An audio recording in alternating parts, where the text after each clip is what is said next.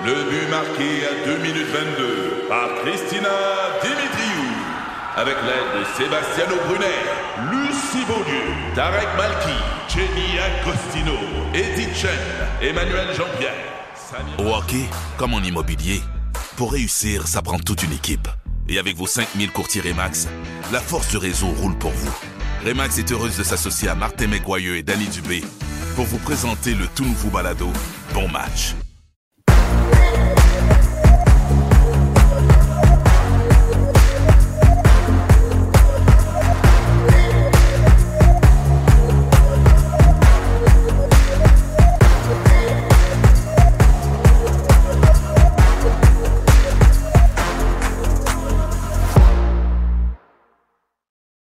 Salut, salut, bienvenue à Sur la ligne, le radio podcast officiel de l'Omnium euh, Banque Nationale. Je rappelle qu'on est disponible sur euh, toutes les bonnes plateformes de balado euh, et particulièrement sur les plateformes digitales de Cogeco.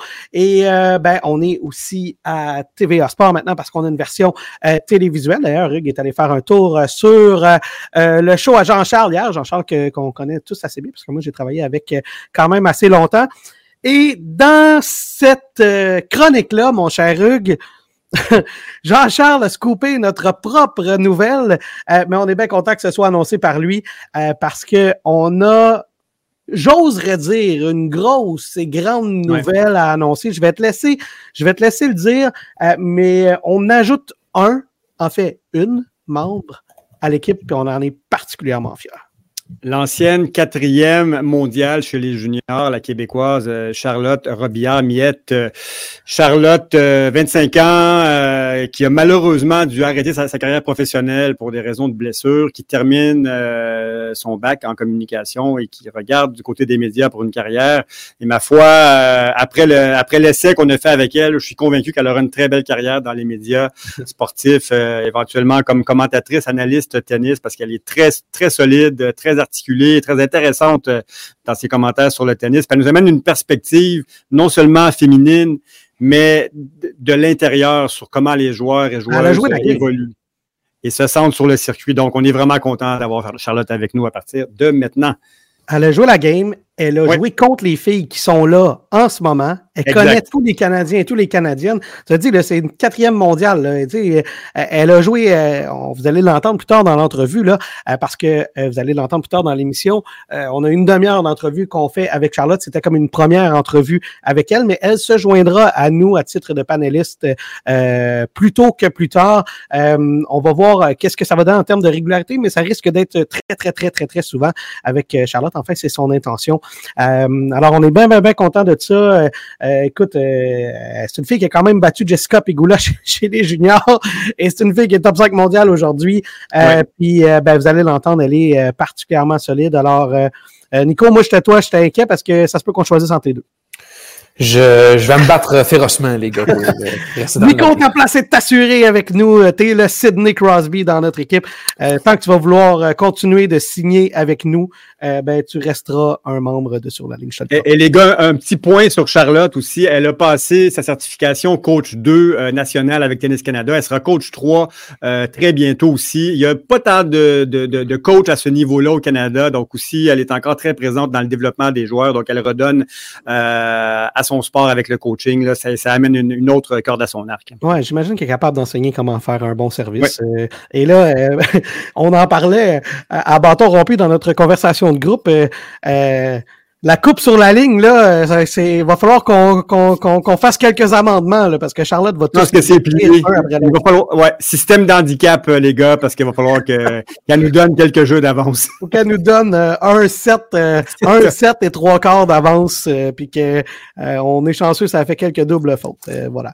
mais elle dit qu'elle joue encore, elle frappe encore. D'ailleurs, je l'ai vu hier après, parce que bon, au moment où on enregistre ce bloc-là, l'entrevue avec Charlotte a été réalisée hier mais euh, je l'ai vu après l'entrevue demander à Hugues, euh, tu sais, si jamais il y a des terrains de libre, faites-moi signe, je serais prête à en louer des terrains. Alors, elle veut encore frapper la bonne Charlotte. Et mm. puis, ben, on est bien content. Moi, je la connais depuis qu'elle a à peu près 14 ans. je la suivais très tôt chez les juniors et puis j'ai toujours eu une bonne relation avec Charlotte. Puis, je suis bien, bien, bien content qu'on puisse l'ajouter à l'équipe. Je pense que c'est un ajout de taille. Et puis, ben, c'est un win-win pour tout le monde, j'ai l'impression, parce que elle aussi, ça sera une première entrée dans le domaine des médias, puis euh, ça nous fera plaisir de puis euh, euh, de jaser tennis semaine après semaine avec elle.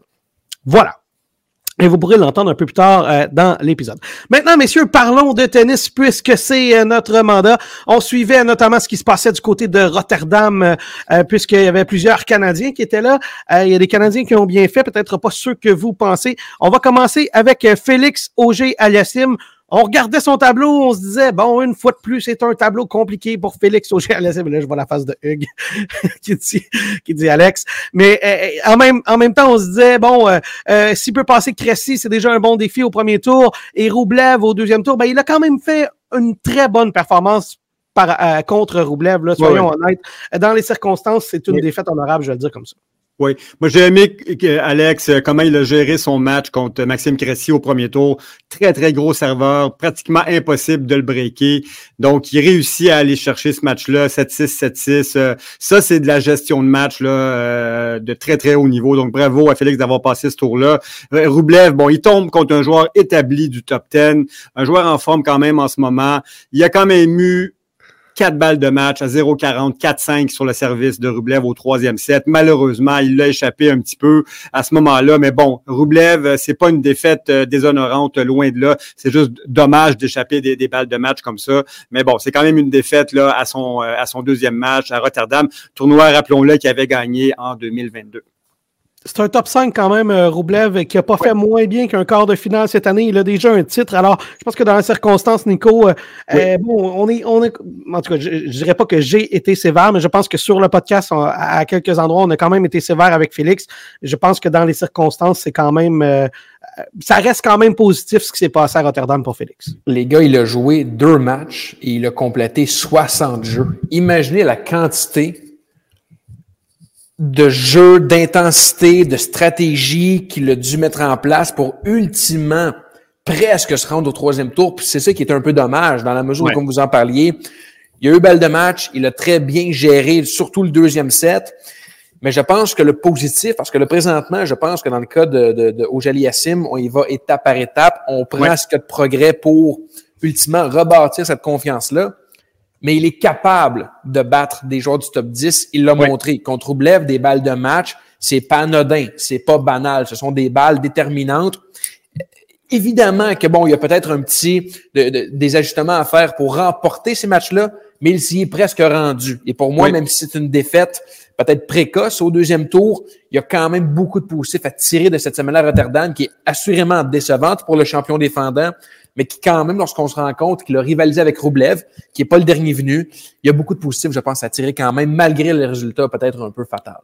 Je suis d'accord, Nico. Je suis d'accord, Nico. Je juste un petit peu renchérir sur ça. Euh, effectivement, je le répète, son, sa, sa, gestion du match au, premier tour, c'était pas si simple que ça. C'est un match qui aurait peut-être perdu l'an passé, ce match-là. Donc, il a réussi à le gagner. Et le match contre Roublev, vous le dites, un, top 5, euh, il était, euh, il était à, un coup de raquette de gagner ce match-là. Donc, je pense que, et je le souhaite, qu'il va prendre de, la confiance sur cette performance-là quand même à Rotterdam. C'est un euh, début de saison correct pour Félix Auger et Aliassim dans les standards qu'on attend de lui là, quand même. Et, il a un troisième tour en Australie, ce qui est quand même possiblement une demi-finale à, Montpellier. Et euh, bon, quand on regarde euh, à Montpellier, il a perdu contre l'éventuel champion. À, Melbourne, ben, il avait perdu contre Medvedev. il n'y a pas eu trop de défaites très euh, catastrophiques où on se grattait la tête dans le cas de Félix auger aliassime Alors, il a quand même gagné les matchs qu'il devait gagner et ça, ben, c'est quand même déjà pas si mal. Par contre, et les gars, et les gars il y, a quand même une progression. Là. Je notais que dans son match contre Roublev, le nombre de pourcentage de jeux gagnés au premier service,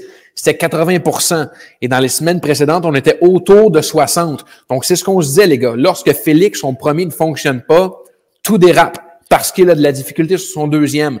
Mais lorsque la première passe, ça va bien. Et là, s'il peut reconstruire sur cette arme fatale, vous le savez, quand Félix sert bien, il a assurément l'un des cinq meilleurs services du circuit. Il est autour de 80% contre un Roublev qui sait comment retourner des premiers services. Pour moi, simplement, ce, petit, ce détail-là, il est primordial.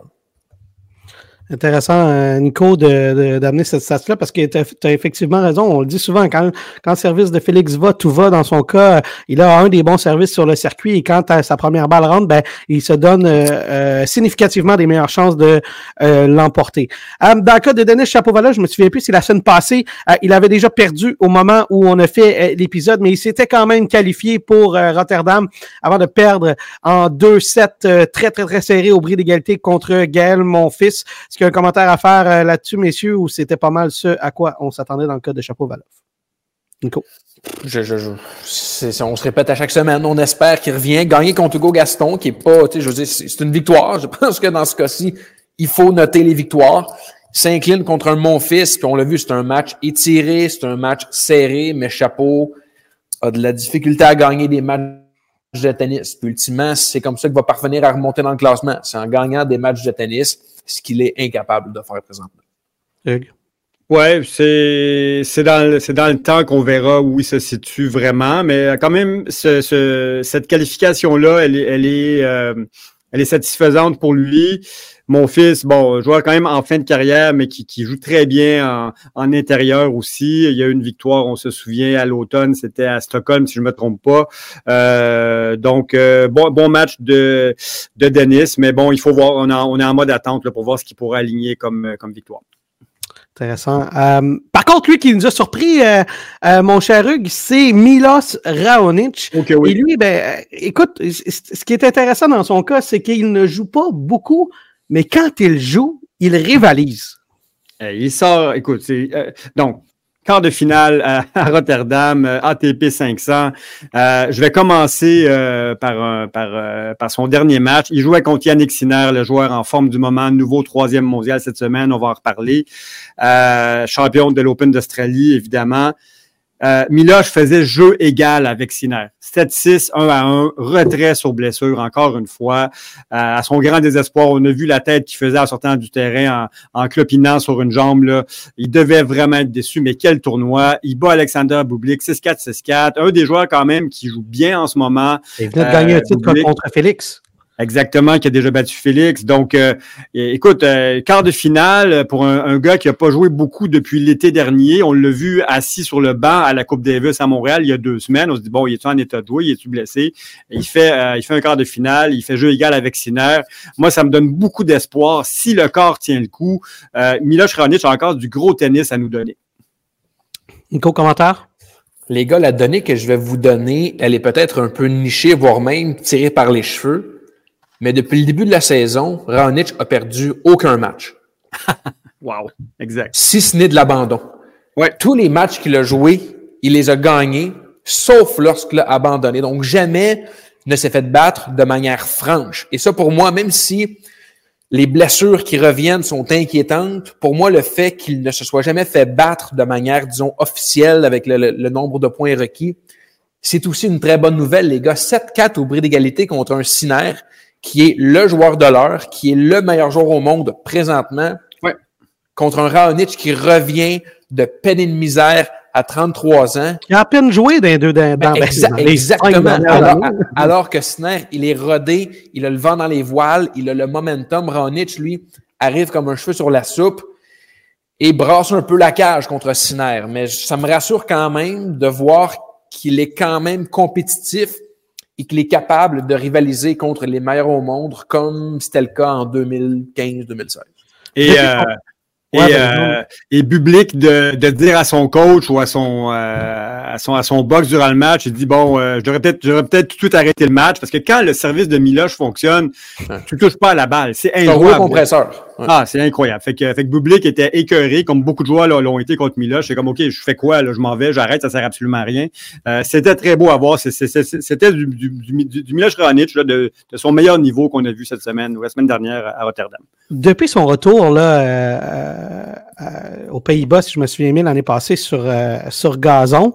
Euh, où il avait battu Keshmanovic. Il nous avait tous surpris parce que, d'un, il y a beaucoup de monde qui pensait qu'il était à la retraite, revient, bon, un gars bien établi sur le circuit. Il a joué environ une quinzaine de matchs. Et quand je dis il rivalise, euh, c'est c'est avec parmi les meilleurs joueurs au monde. Il a fait tout un match, un 4-7 à Tommy Paul à Wimbledon l'année passée. À Toronto, pas besoin de vous rappeler qu'il a fait. Il avait battu Frances Tiafo, qui est un des meilleurs joueurs au monde, avant de perdre contre Mackenzie McDonald au troisième tour. Et puis, euh, bon, après ça, il a joué euh, quelques autres matchs qui ne sont pas aussi bien passés. Mais au début de la saison cette année, il perd contre Alex Dominor au premier tour, mais lui prend un 7 en Australie à Alex Dominor. Alors, euh, et là, ben, il a battu. Finaliste de Rotterdam. Finaliste à Rotterdam. Finaliste à Rotterdam qui venait de battre Félix la semaine d'avant dans un tournoi euh, en demi-finale. Euh, écoutez, c'est quand même impressionnant ce que Milos réussit à faire avec aussi peu de rythme. Absolument. Absolument. Moi, j'espère qu'il va réussir à maîtriser encore cette, cette blessure-là qui, l'embête parce qu'on on en a parlé plus tôt aussi. Il est très fit, il a perdu du poids, il est, il est match ready, clairement, là, Miloche. Physiquement, il est vraiment très bien. Fait que souhaitons qu'il puisse, comme, comme, une, comme une Rebecca Marino, avoir une dernière phase de carrière à son plein potentiel. Et son plein potentiel, ma foi, c'est très impressionnant. Il peut aller gagner des tournois encore si, le corps tient le coup. Oui, et même, je te dirais, j'aurais enlevé à Rebecca Marino, on, on l'adore, mais ses résultats sont plus significatifs de façon générale que ceux de euh, Rebecca Marino, même s'il a joué euh, beaucoup moins de tournois. niveau, on s'entend, on s'entend. À Rotterdam, euh, Bon, on en parlait tout à l'heure. Milos Raonic a perdu contre Yannick Sinner. Ça se passait en quart de finale avant de se retirer. Mais, mais Sinner, lui, est allé finalement jusqu'au bout. Il est invaincu depuis le début de la saison. Nico t'a dit tantôt, Sinner est le meilleur joueur au monde. Hugues, es-tu d'accord avec ça présentement? Oui, je pense que c'est un numéro un euh, en puissance qui se développe sous nos yeux. Il se rapproche à 1000 points de Carlos Alcaraz, qui, ma foi, se cherche en ce moment. Aucune finale depuis Cincinnati au mois d'août passé. Alcaraz, c'est compliqué en ce moment. Il est en Amérique du Sud en ce moment. J'ai bien de voir ce qu'il va faire sur terre battue. Euh, mais. Euh, euh, quelle maturité, euh, quel jeu euh, d'attaque extrêmement complet, victoire solide contre Dominor aussi. il semble intouchable en ce moment, Yannick Sinner. Rappelons-le, champion de la Coupe Davis en fin d'année, champion de l'Open d'Australie, maintenant champion de la TP 500 à Rotterdam. C'est son premier tournoi depuis l'Open d'Australie, tu l'as dit. C'est 10 matchs de suite qu'il gagne depuis le début de la saison. Et rappelons encore ces deux victoires de suite contre Djokovic, deux semaines d'affilée en fin d'année. C'est le joueur à battre en ce moment sur le circuit. Et je vais même aller plus loin que toi, Hugues. C'est le joueur à battre depuis la fin du US Open 2023. Il a tellement été bon en fin de saison l'année passée, euh, Yannick Sinner. Elle remporte le titre à Beijing contre Medvedev. Euh, c'est un ATP 500 à ce moment-là. Remporte le titre contre Medvedev à Vienne en octobre, un peu plus tard euh, également perd contre Djokovic en finale de, euh, des finales de l'ATP, mais il l'avait battu plus tôt dans le tournoi. Il avait battu une fois de plus Medvedev dans ce, dans ce tournoi-là. Tu l'as dit, a remporté la Coupe Davis par la suite. Oui, il a à nouveau battu Novak Djokovic. Et là, depuis le début de la saison, il est invaincu. Depuis la fin du US Open, je pense que c'est incontestable, à mon avis. Yannick Sinner est le meilleur joueur au monde quand on regarde ces résultats-là. Euh, Nico, tu veux-tu ajouter quelque chose sur euh, euh, Yannick Sinner depuis le mois de septembre ou en fait depuis le début de la saison actuelle? Ce que je trouve remarquable, c'est qu'il a été capable de s'améliorer dans des zones extrêmement minces. Puis je m'explique. Vous le savez, plus il y a de failles dans le jeu d'un joueur, plus il y a place à amélioration. Je pense qu'on s'entend là-dessus. Mais Yannick Sinner, il était déjà très bon, très doué. Il était prometteur. Ici, Hugo Podcast le souligné à plusieurs occasions. Il sera sans doute le numéro un mondial. Et lorsqu'on l'a vu à Toronto l'an passé, les gars, je vous avais parlé, puis je l'avais écrit dans les, dans les pages de la presse, il y a très peu de failles dans son jeu. Pour moi, il y avait les motos au filet et les deuxièmes services. Et je regardais le nombre de fois que les motos au filet contre deux mineurs à Toronto en finale l'an passé, quatre. Il y a quelques jours à Rotterdam, 18. Et ça fait toute la différence. Combien de fois on a dit, le jeu de Félix, il est presque parfait, mais devrait monter davantage au filet. Siner l'a compris. Le tennis moderne, c'est un tennis offensif, un tennis d'attaque. Siner, il l'a compris. Il s'est amélioré. Il était déjà extrêmement doué, mais ses faiblesses sont devenues des munitions. Et simplement pour cette adaptation qu'on reproche parfois à certains joueurs de ne pas faire ou du moins d'éviter, sans se réinventer complètement puis se dénaturer, Medvedev, il a été capable de trouver les failles et de les améliorer. Nico, tu es vraiment le maître de la clip. Honnêtement, là, ses faiblesses sont devenues des munitions. C'est de la poésie. C'est pas plus compliqué que ça. C'est de la poésie. Je suis, je suis sincèrement jaloux que tu puisses trouver ça sur le spot parce que je te connais assez pour savoir que tu ne l'as pas écrit d'avance. Toujours bien impressionné de ça. Euh, une autre qui nous impressionne, c'est euh, Léla Annie Fernandez. Elle a quand même particulièrement bien fait à Doha, un quart de finale où elle a battu trois joueuses, ma foi, euh, particulièrement compliquées. On regardait son tableau et on se disait, ouf, ça va être compliqué. Samsonova au premier tour, Badoza au deuxième tour, Zhang au, au troisième tour. Finalement, s'incline contre Ribakina en quart de finale. Mais Hugues, une expression que j'aime utiliser, c'est pas gênant comme tournoi. Là. Quelle performance, euh, quelle semaine euh, de Leila à, Doha. Tu l'as dit, Samsonova, 12e favorite. Badoza, bon, ancienne top 10, elle est moins en forme qu'elle était, mais quand même, il fallait le faire. Après, donc, c'est un 3-7 après une défaite, euh, après un, bagel au premier set, 6-0, assez bien placé. Et Kinwin Zen, finaliste, Zeng, pardon, finaliste de, de l'Open d'Australie, grosse cogneuse. Euh, et elle s'incline seulement contre Ribakina, qui est une des joueuses en forme du circuit en ce moment, qui a, déjà deux titres cette année, quatrième mondial. Léla peut être vraiment fière de sa, semaine à Doha. Progression de cinq places au classement. Elle est maintenant 33e. Les choses augurent bien pour Léla Fernandez en ce moment. Non, c'est quand même euh, particulièrement positif. Nico, commentaire sur cette euh, belle performance dans un tableau vraiment, vraiment complexe pour euh, Léla. Tout à fait. Et les gars, je ne sais pas si vous avez regardé le match en détail, mais j'ai presque envie de dire que cette défaite contre Ribakina, c'est un accident de parcours parce qu'elle était méconnaissable. Il n'y a simplement rien qui fonctionnait. Ce qui fonctionne habituellement ne fonctionnait pas. Puis je me disais, si elle avait joué contre Ribakina comme elle avait joué contre Badosa, comme elle avait joué contre Zeng, pour moi, ce match-là, il était dans le cas de Leila c'est peut-être, bon, on le saura jamais ultimement, mais j'ai vraiment l'impression qu'elle n'était pas elle-même, ça ne fonctionnait pas, mais dans de bonnes conditions. Je suis convaincu que ce match-là aurait été extrêmement serré. Mm, mm. Elle a, euh, par la suite, enchaîné avec un tournoi à Dubaï là, et elle jouait son match euh, au moment de l'enregistrement aujourd'hui. Elle a perdu contre Paolini au deuxième tour. Euh, mais ben, commentaire, Hugues, sur cette performance ben, de, de Léla. Ouais, ce qui est plate, c'est que Dubaï, c'est un WTA 1000. C'est pas n'importe quel tournoi. C'est le premier 1000 pour du côté féminin depuis le début de l'année. Toutes les joueuses y sont. Tout le monde, euh, tout le monde reprend euh, du collier. Donc, euh, évidemment, Sabalenka, qui a, perdu aussi très tôt.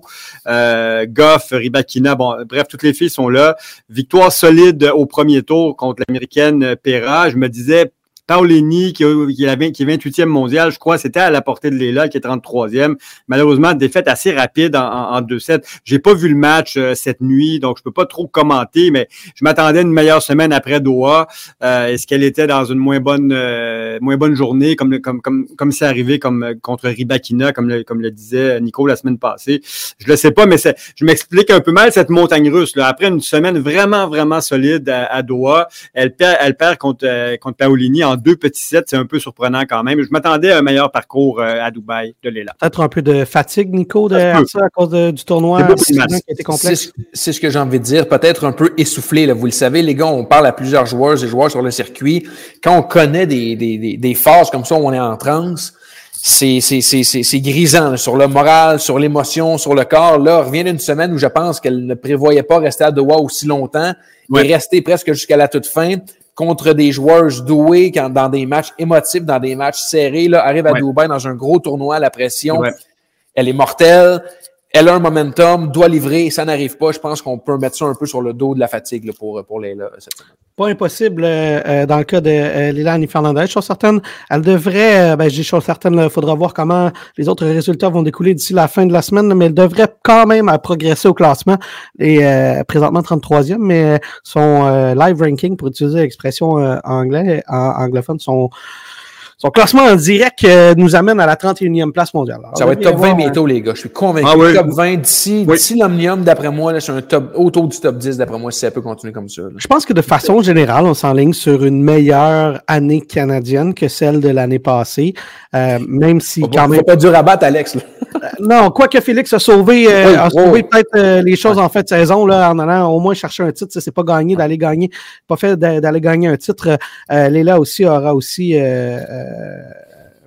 euh, ouais, Nico, euh, Hugues, tu veux enchaîner? Ben, moi, je pense que, que Léla euh, peut gagner des tournois. Elle l'a déjà fait, évidemment. Elle a battu, rappelons-le, la championne de Wimbledon en titre, Vandrousova, lors de la Billie Jean King Cup. Elle peut battre les meilleurs. Je pense que, le, que, le, que le, le, le classement de Léla devrait être naturellement là, entre, entre 20, entre la 20e et la 10e place euh, mondiale. Mais je pense qu'elle peut nous surprendre avec des grosses victoires encore. Donc, euh, oui, ça, ça augure très bien pour son année, c'est clair. Ben, elle a un titre à ses trois dernières saisons et un titre de championne de la Coupe du Monde c'est quand même pas banal là, quand on regarde euh, son palmarès de cette euh, façon-là.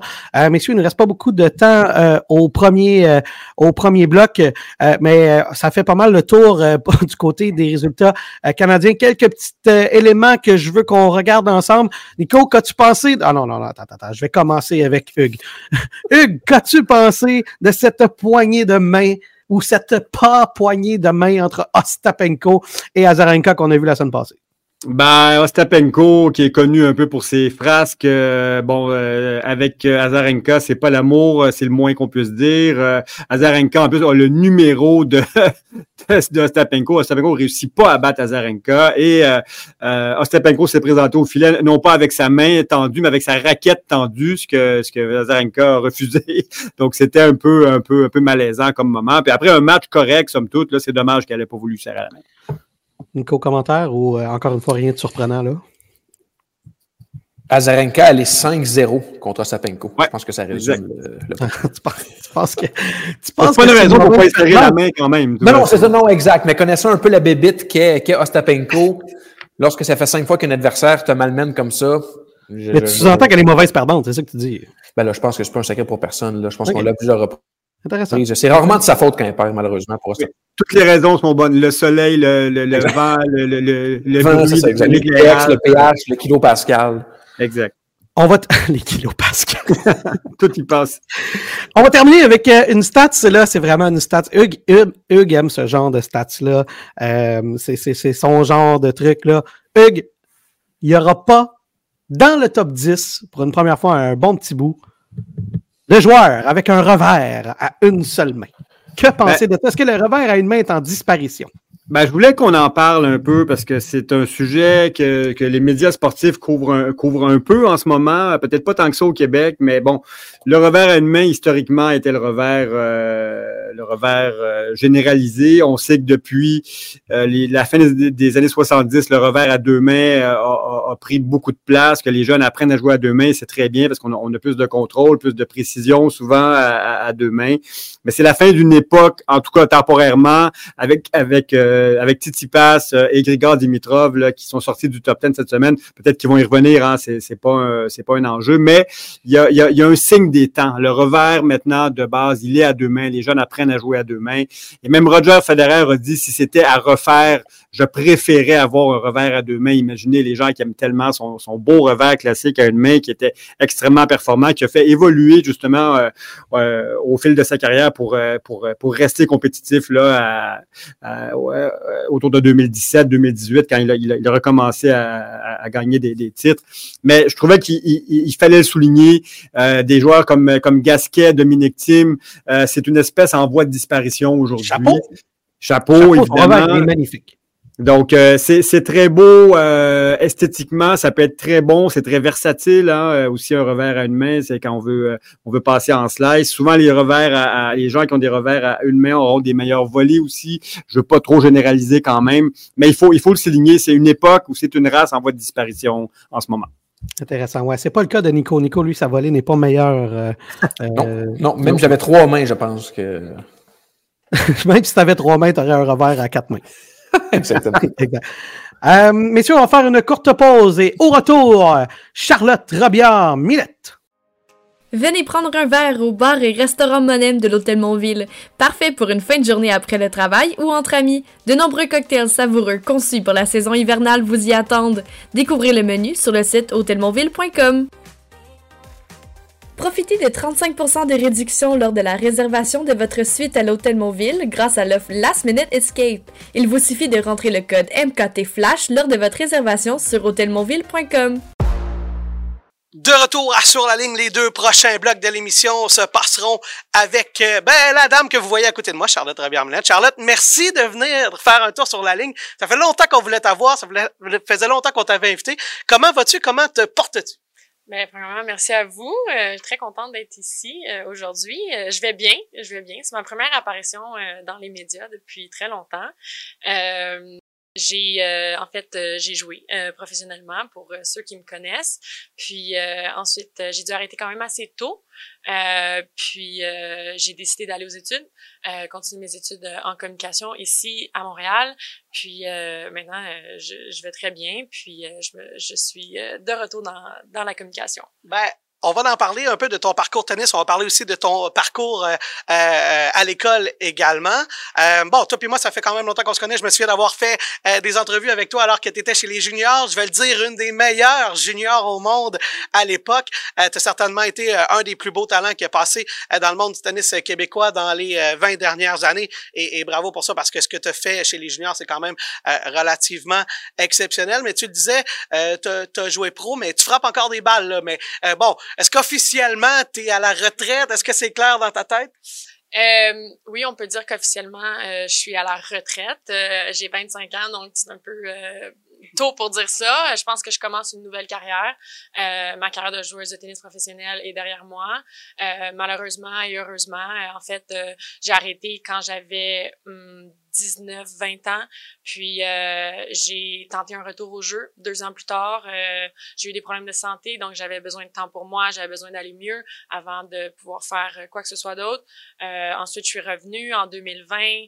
En fait, j'ai recommencé à m'entraîner à l'été 2019 pour tenté de jouer un tournoi en mars 2020 en Tunisie. Puis une fois arrivé là-bas, euh, ben on sait tous que c'était la pandémie. Puis euh, ils ont annulé le deuxième tournoi. Euh, on a dû revenir à la maison en urgence. les aéroports fermaient. Je devais trouver des vols pour mon entraîneur et pour moi. Donc ça a été quand même assez difficile de ce côté-là. Je suis revenue à la maison. Les gyms ont fermé. c'était l'hiver. je pouvais pas jouer dehors. Les, centres de tennis aussi ont fermé. Donc je me suis dirigée vers vers d'autres choses. j'ai commencé à coacher parce que les sports-études étaient encore euh, euh, permis. Euh, donc, j'ai commencé comme ça à aller frapper avec les jeunes, à aller collaborer avec une académie. Puis, après ça, j'ai fait ma certification en tant qu'entraîneur avec Tennis Canada. Euh, puis ensuite, j'ai été aussi formatrice avec euh, Tennis Canada en même temps de faire mes études. Donc, j'ai toujours été euh, impliquée malgré tout euh, dans le tennis. Puis, ça a toujours été une passion pour moi. Ça a toujours fait partie de ma vie. Donc, je pense que veux, veux pas, c'est encore présent dans ma vie. Puis, bien heureusement. ben voilà. et si vous avez pas vu Charlotte jouer à l'époque, je veux dire que c'était une joueuse particulièrement divertissante. Une fille qui laissait personne indifférent sur le terrain avec quand même une bonne dose de caractère, euh, autant quand les choses allaient bien que quand les choses euh, allaient euh, moins bien. Mais ça t'arrivait pas souvent que les choses allaient moins bien quand même. Eh bien, je pense qu'au tennis, ça va jamais parfaitement. Je pense que euh, il y a tellement de facteurs en jeu. C'est sûr que j'ai eu des très belles années. Euh, si on pense à, à 2015, qui était mon année, euh, ma meilleure année, j'ai joué le, le, le, Grand Chelem d'Australie, fait une quart de finale là-bas. Ensuite, j'ai entamé une séquence incroyable sur terre battue en Europe, où est-ce que j'ai gagné un, un, G2 pour ceux qui connaissent. là, ça a changé un petit peu, mais chez les juniors, j'ai eu plusieurs tournois de suite, euh, dont euh, une finale euh, contre Bianca Andrescu cet été-là, deux fois de suite en fait, une à Repentigny à la maison, qui était là aussi d'ailleurs. Mm-hmm. ensuite le US Open, Roland Garros, joué contre Paula, contre Badoza. Euh, donc euh, oui, j'ai eu vraiment une année euh, incroyable. Puis cette année-là, j'ai une joueuse avec beaucoup de caractère. Je pense que c'est ça qui faisait mon charme, disons-le comme ça. Mais je pense qu'il faut, il faut ça. Il faut, il faut se battre. Il faut, il faut un peu d'émotion de mon côté. Ça m'aidait. j'étais plutôt calme, mais j'aimais ça aussi démontrer que que j'étais présente, puis que des fois ça allait bien, des fois ça allait moins bien. Mais je travaillais là-dessus aussi de, de garder mes émotions quand même euh, assez euh, calme euh, entre les points. Ah, faut pas que ça dérange. Il hein. faut que ça reste positif. Et, et Hugues, juste avant d'aller à ta question, peut-être, bon, là, garde, je t'offre une opportunité parce que, regarde, c'est quand même ce que tu as réussi chez chez les juniors, dans ta carrière de tennis, il y a quand même peu de monde qui vont réussir à le faire. Il faut garder ça en perspective, même si ta carrière a, été relativement courte, là, si on compare à, à, des joueurs qui vont jouer 20, 25 ans professionnellement. mais peut-être si tu avais à nommer quelques joueurs que tu as déjà affrontés, peut-être même que tu as déjà battu, peut-être des noms qui OK, euh, oui, euh, c'est sûr que toutes les, les, joueuses dans mon dans mon année, en fait, euh, c'était Marketa Vondrousova. Donc, euh, je l'ai joué dans une finale à Milan, dans le tournoi juste avant Roland Garros. dans le fond, cette année-là, en dans tous les grands chelems, j'ai perdu contre la joueuse qui a gagné le tournoi. Donc, c'était un petit peu comme la blague, si tu gagnes contre Charlotte en grand chelem, ben tu vas gagner le tournoi.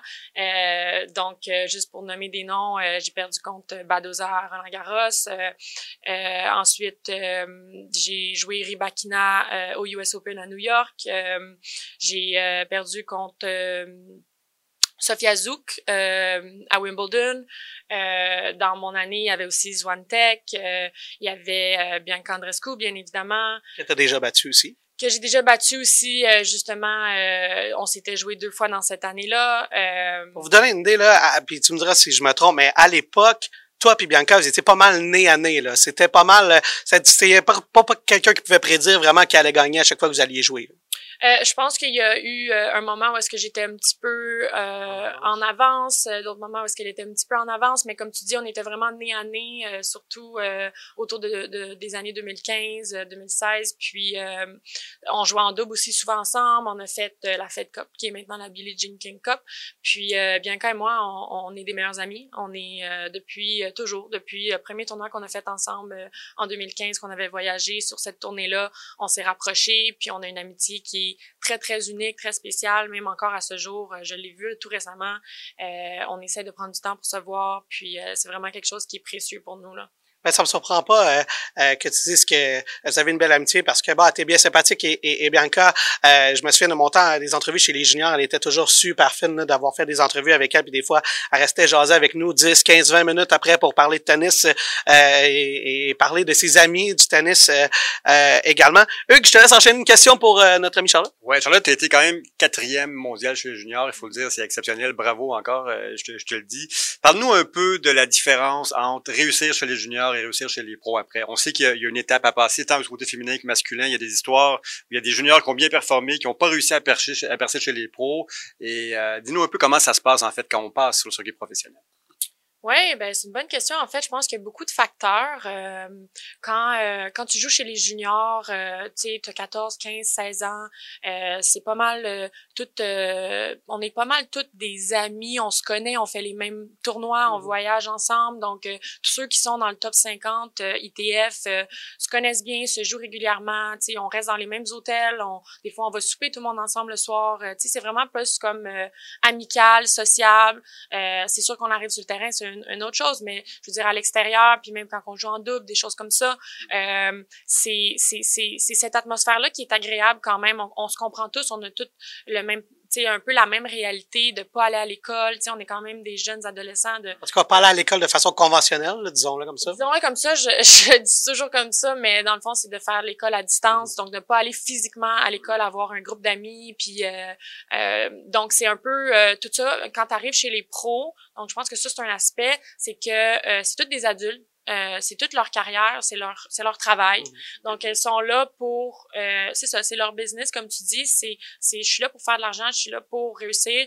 Puis euh, j'ai mon équipe, puis euh, t'es pas tu fais pas partie de mon équipe puis tu t'es pas nécessairement un ajout euh, que j'ai besoin. Donc euh, voyage avec euh, une de mes amies ou je voyage avec mon mon copain mon coach mon physio mon ci mon ça ou même pas mais c'est un peu plus chacune pour soi chacun pour soi surtout chez les femmes. Puis c'est correct je pense que tout le monde est dans sa bulle tout le monde veut, veut être sûr que tous les petits détails soient bien donc je pense que ça c'est quelque chose que moi j'ai ressenti. J'ai eu des super belles relations des super belles amitiés chez les pros aussi mais je trouve que l'atmosphère puis euh, la mentalité est un petit peu différente. T'arrives, euh, tu connais moins de gens aussi parce que c'est toutes des personnes un peu plus âgées que tu vois pour la première fois. Donc t'es un peu comme débalancé de ce côté-là, je, je mm-hmm. trouve. Euh, tu vois quelques personnes des juniors, mais c'est pas c'est pas tout, tout à fait la même chose aussi. Il y en a qui décident d'aller pro, il y en a qui décident d'aller à l'université. Donc c'est un moment un petit peu important dans, dans la carrière de décider quel parcours tu veux faire, prioriser soit tes études ou d'aller euh, sur le tour. Euh, donc ça, ça a été un choix que j'ai dû faire qui était pas facile. Donc je pense que des fois, peut-être au début, euh, il y a des questions, il y a des, il y a des doutes. Donc des fois, il y en a qui ont des super bonnes années jeunes, donc c'est, automatiquement plus facile. je pense que physiquement, il y en a qui sont pas 100% développés encore. Donc je pense qu'il y a plein de facteurs. Il faut aussi beaucoup de chance. tu sais, je veux dire, tu peux pas, tu peux pas prédire à 100% que quelqu'un va, va se ramasser exactement où. Faut que tu ailles aucune blessure, ben, peu de blessures, il mm-hmm. faut que euh, tu te sentes bien dans ta vie personnelle, tu sais, plein de choses qui peuvent se passer. Euh, donc, euh, on n'est pas, on n'est pas des robots, tu sais, je veux dire, il y a plein de facteurs, mais je pense que ça, ça en est quelques-uns. Euh, si je peux t'en nommer. Puis euh, aussi tout ce qui est classement. Tu sais, quand tu arrives chez les pros, tu pas de classement. Euh, faut utiliser probablement des, des laissés-passer dans des gros tournois. Donc, peut-être que tu en as, peut-être que tu n'en as pas. Euh, peut-être que tu arrives puis tu as un bon premier tour. Ça te permet d'avancer un petit peu plus rapidement. donc, c'est un peu un peu tout ça, là, je crois. Puis aussi, je pense faut pas laisser de côté le, le financement aussi. Là, quand mm-hmm. tu arrives chez les pros, c'est toi. C'est toi qui dois payer. c'est toi qui dois... c'est ta carrière. C'est ton revenu. Donc, euh, ça aussi, c'est un gros aspect que, que les gens peut-être peut-être ne connaissent pas, mais c'est très euh, très dispendieux, dispendieux de voyager et d'avoir une carrière chez les pros, tandis que chez les juniors, des fois, tu as la fédération, euh, tu as des, des, des aides qui sont quelconques. Quand tu arrives chez les pros, tu es un petit peu laissé à toi-même. On va revenir sur euh, certaines de tes euh, décisions après la pause, euh, si tu veux, Charlotte, parce que ben, tu disais c'est un moment charnière au moment où tu décides de passer pro, peut-être aller jouer dans un collège américain, on pourrait y revenir. aussi, tu as joué un tournoi qui à l'époque s'appelait la Coupe Rogers, qui est aujourd'hui l'Omnium Banque Nationale. On va revenir là-dessus après la pause. Venez prendre un verre au bar et restaurant Monem de l'Hôtel Montville. Parfait pour une fin de journée après le travail ou entre amis. De nombreux cocktails savoureux conçus pour la saison hivernale vous y attendent. Découvrez le menu sur le site hôtelmontville.com. Profitez de 35% de réduction lors de la réservation de votre suite à l'Hôtel Montville grâce à l'offre Last Minute Escape. Il vous suffit de rentrer le code MKT Flash lors de votre réservation sur hôtelmontville.com. De retour à Sur la ligne, l'émission officielle de l'Omnium Bank nationale, version télévisuelle à TVA Sport. Je rappelle qu'on a également une version audio euh, que vous pouvez trouver sur euh, toutes les bonnes plateformes de balado, mais particulièrement sur les plateformes digitales de Cogeco. Et c'est une un épisode d'environ une heure qu'on fait chaque semaine où on parle de l'actualité du tennis. On reçoit également euh, des invités. C'est ce qu'on fait également à la télé. Et parlant d'invités, ben, on en a une à côté de nous, Charlotte Rébière-Millette, ancienne top 4 mondiale chez les juniors, qui a joué également chez les professionnels. Hugues, euh, je te laisse enchaîner. On a parlé un peu de, son parcours, euh, mais bon, quand on arrive euh, chez, tout près de, de, de, jouer professionnel, là, quand on a 16, 17, 18, 19 ans, on a des décisions importantes à prendre. Ben, Charlotte, de plus en plus de joueurs et joueuses, tu le sais, doivent faire le choix d'aller jouer côté université américaine, NCAA ou commencer professionnel. Un Félix aller directement sur le circuit. Euh, des, euh, des gars comme, euh, comme Gabriel Diallo, Alexis Galarno, euh, Draxel sont passés par les collèges américains. Parle-nous un peu de, du, du, débat que vous avez quand il faut, il faut faire ce, choix-là et, qu'est-ce qui motive votre, votre choix ultimement? Puis on voit que ce parcours-là semble fonctionner pour des joueurs qui vont arriver sur le circuit peut-être un petit peu plus tard, à 22, 23 ans, mais décident d'aller faire un diplôme avant quand même. Oui, exact. Euh, il arrive un moment euh, dans la carrière, autour de 17 ans, quand tu finis, euh, pour nous, ici, notre secondaire 5, mais le grade 12, là, pour de décider si tu veux aller essentiellement pro à temps plein ou aller à l'université, parce qu'à ce moment-là, si tu as des bons résultats, si tu joues sur la scène internationale, il y a des, des universités qui vont qui vont t'approcher. En fait, tu vas avoir euh, des, des, échanges, des discussions avec certaines universités, voir si c'est quelque chose qui t'intéresse. C'est quelque chose que moi, j'ai euh, expérimenté. Donc, euh, à, autour de 17 ans, je regardais pour aller à l'université américaine en NCAA Division 1.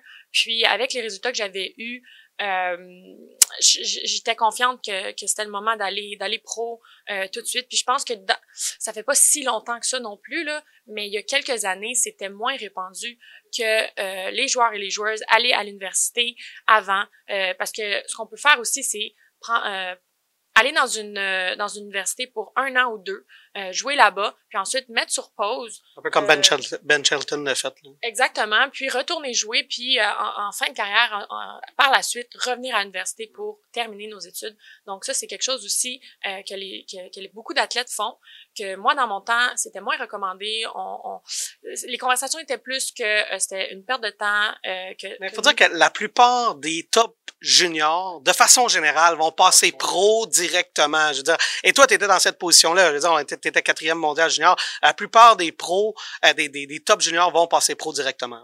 Exactement. Pour moi, euh, l'éducation était toujours importante. Euh, Pour ma famille aussi, c'était toujours clair que peu importe la carrière que j'avais, très bonne ou euh, peu importe, j'allais retourner. Donc, euh, ça a quand même été une option à ce moment-là. Je regardais des universités comme Stanford. Euh, euh, puis, j'ai décidé d'aller, comme tu dis, j'avais une très bon, un, très bon momentum. J'ai décidé d'y aller de l'avant.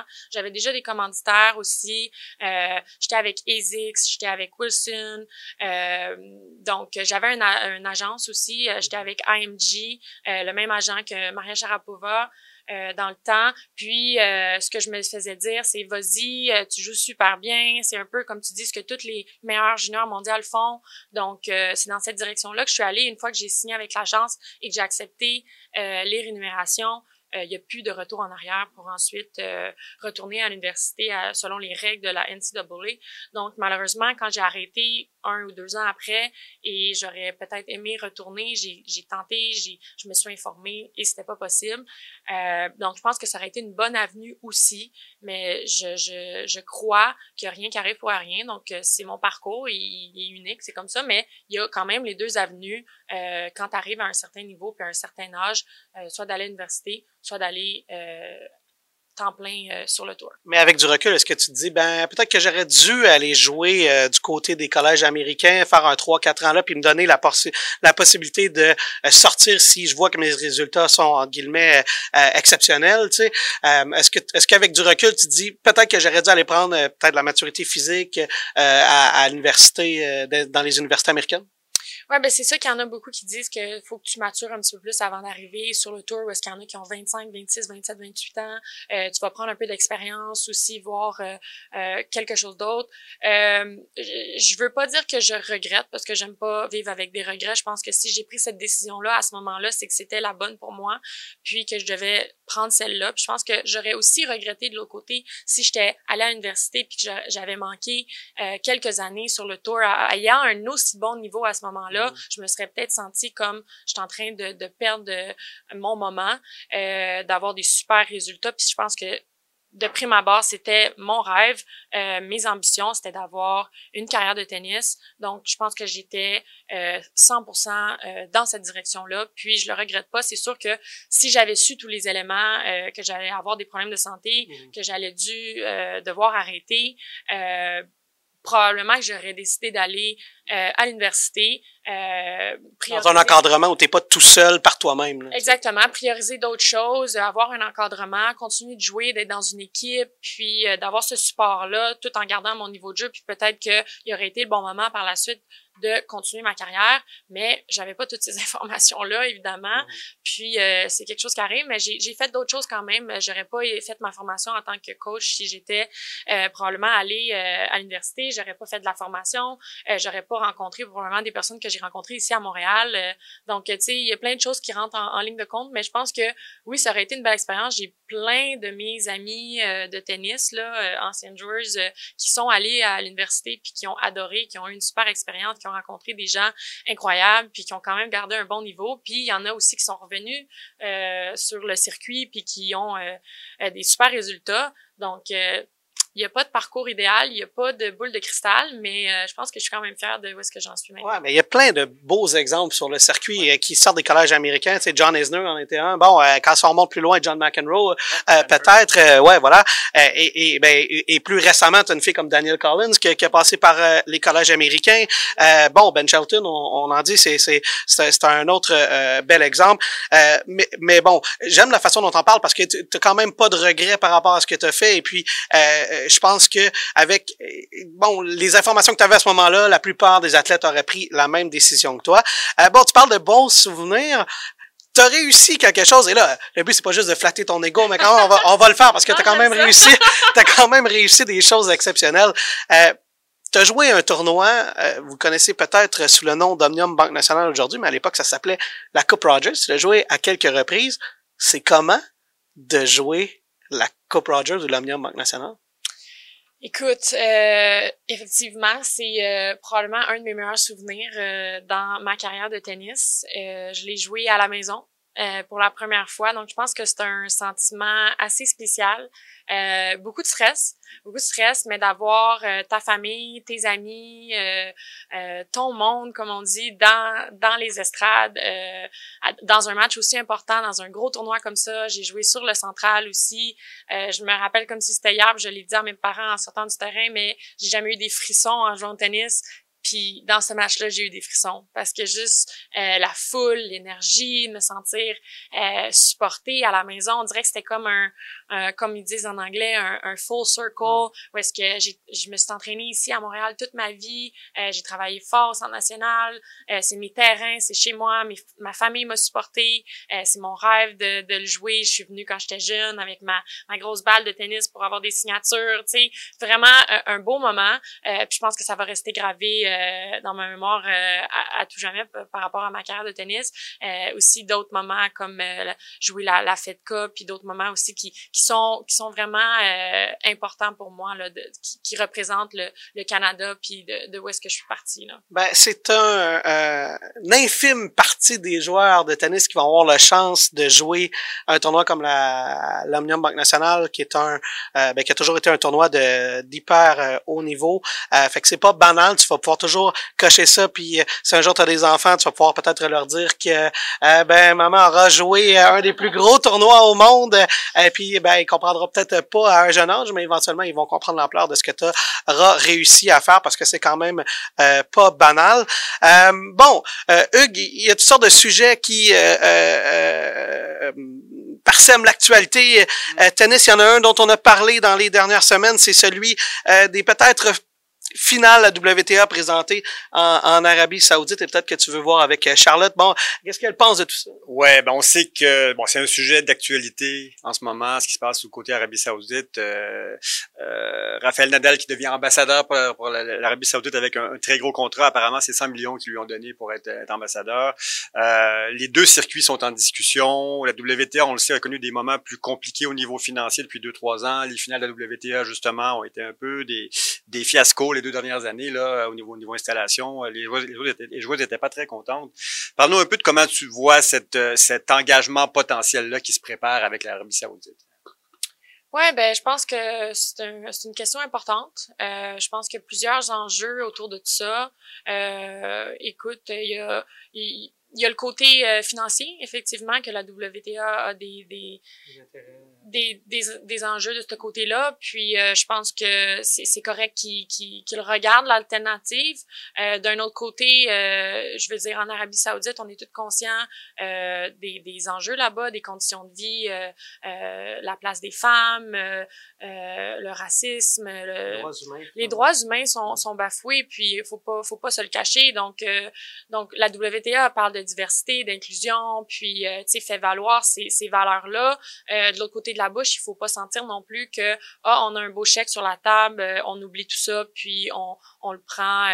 Il y a des conditions qui doivent être respectées, je pense, surtout pour les joueuses comme tu sais je, je, nomme une joueuse comme ça, Kazatkina qui a, qui a, qui a, confirmé sa sexualité, son homosexualité il y a pas très longtemps. Peut-être que ça sentirait pas bien d'aller d'aller jouer dans des conditions comme ça où est-ce que tu peux même pas te promener avec un objet ou un, un, accessoire euh, d'arc-en-ciel. Euh, tu sais, il y a quand même des des, euh, des enjeux de ce côté-là. Ce serait dommage, mettons, pour une athlète qui a travaillé toute l'année pour se rendre au final, de dire ben j'y vais pas pour des motifs euh, euh puis je me sens pas confortable d'y aller, puis je sens que mes droits sont bafoués, puis je sens que euh, les priorités sont pas à la bonne place. Donc j'ai lu un commentaire de Coco Goff que je trouve intéressant où est-ce qu'elle disait euh, je suis consciente de ce qui se passe euh, en Arabie Saoudite, je suis je trouve pas ça acceptable, je suis pas d'accord, mais si on y va, je pense qu'il faudrait que ça soit sous un, un, prétexte où est-ce qu'on va aller dans les communautés, on va aller s'impliquer, on va aller collaborer avec eux, vraiment faire un impact euh, avoir un, un, changement euh, concret, montrer que on met pas ça en dessous du tapis, on est conscient, on, comprend, euh, on a des enjeux financiers qui, eux, peuvent nous aider.